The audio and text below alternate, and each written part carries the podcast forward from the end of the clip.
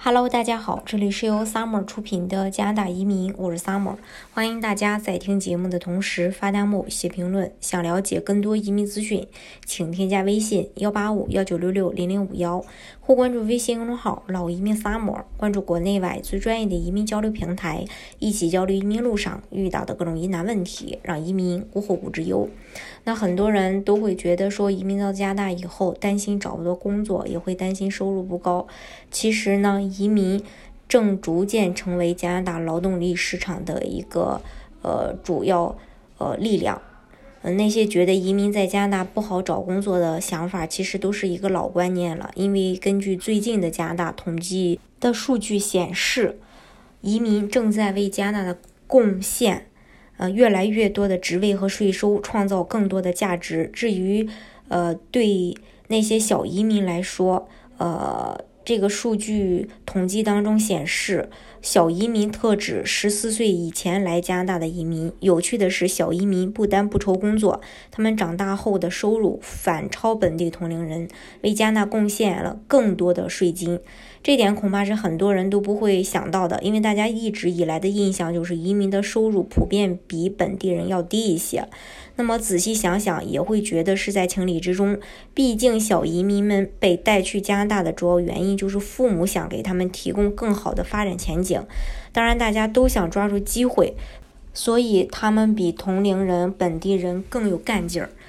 根据2017年的国税局相关数据显示，这些在加拿大长大的移民在20岁时工作的人数比同龄本地人少，收入也比他们更低。二十岁的小移民中有百分之七十九的人有工作，本地同龄人则有百分之八十四的人上班。这时，两个群体的平均年收入分别是九千四百加元和一万一千六百五十加元。不过，这个差距会随着年纪的增长逐渐的消失，甚至是反超。等到了三十岁，小移民的收入已经超过了本地人。这个时候，小移民群体的平均年收入达到了四万五千两百加元，比本地同龄人要高出百分之十二，在 BC 省更是高出了百分之十七。那么大家，呃，我们仔细去想一想，导致这种情况出现的主要原因，嗯，应该是这个群体的一个教育程度。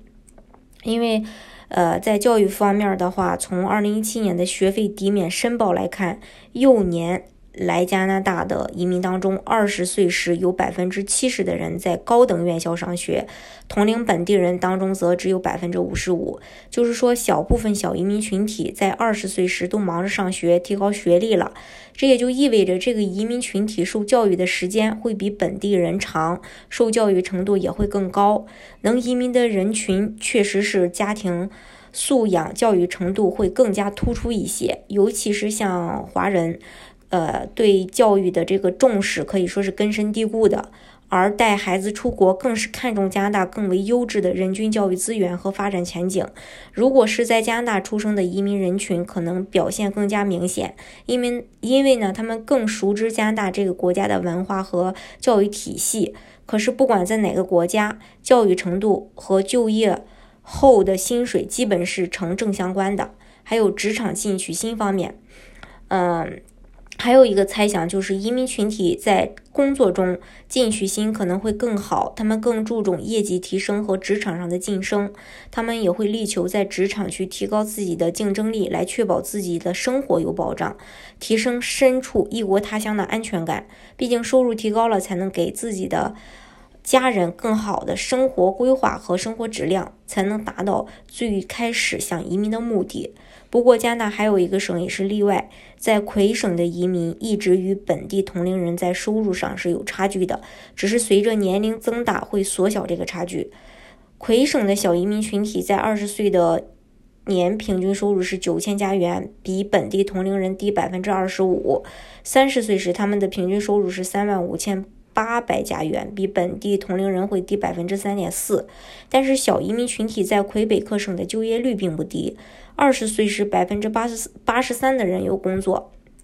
已经超出加拿大平均水平。三十岁的就业率仍然是百分之八十三，与全国平均水平相当，而且年平均收入还非常可观。魁省出现这样的情况呢？我感觉可能是因为魁省它本身是法语区，呃，所以本地人来说的话会更有优势一些。但是呢，如果说你觉得魁省不适合你，你还是可以考虑其他的省份的。所以说，尽快移民加拿大，给孩子尽早去安排上呃这个加拿大的一个教育，确实是一件非常有价值、值得去呃花精力去做的一件事儿。另外，还有亚裔的二代移民收入是迎头之上。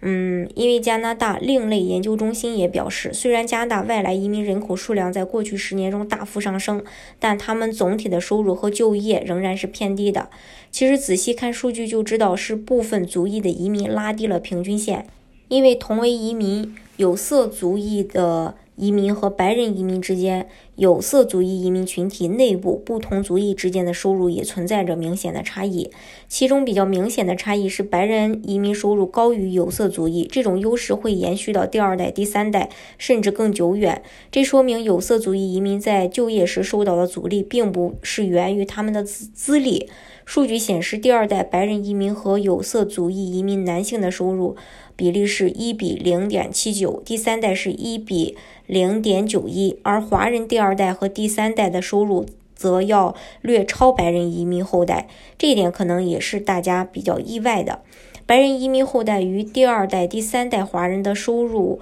呃，比均为一比一点零三，